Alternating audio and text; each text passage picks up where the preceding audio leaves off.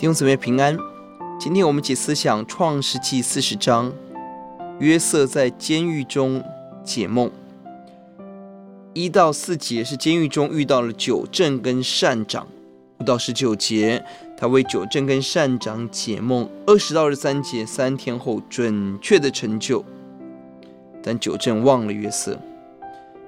这个结构中让我们看到约瑟三十岁以前的人生是一连串的失落，被抛弃、被背叛、被陷害、被遗忘，但奇妙的第六节，他积极的关心人、服侍人。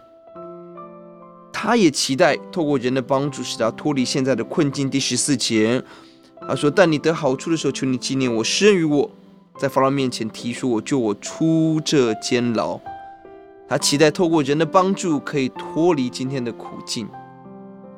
但上帝有更高的旨意。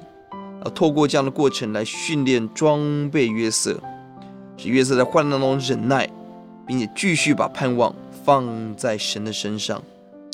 弟兄姊妹，什么时候我们把目光放在人的帮助、环境、资源，我们就离开了神的大能。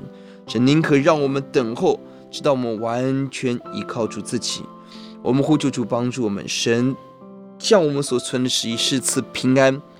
是赐医治祝福的旨意，不是降灾祸的意念。而今天我们的灾祸，神在后面有一个更超越的智慧，要使我们得着益处。求主把这个智慧顺服放在我们中间。我们低头祷告，主来到你面前，主要呼求你帮助我们，在一连串的失落当中，仍然关心人、服侍人，而让我们的焦点在你的身上。唯有你是我们的帮助，你是我们的力量，你是我们的依靠。让我们专心的寻求你，仰望你的恩惠，听我们的祷告。奉耶稣的名，阿门。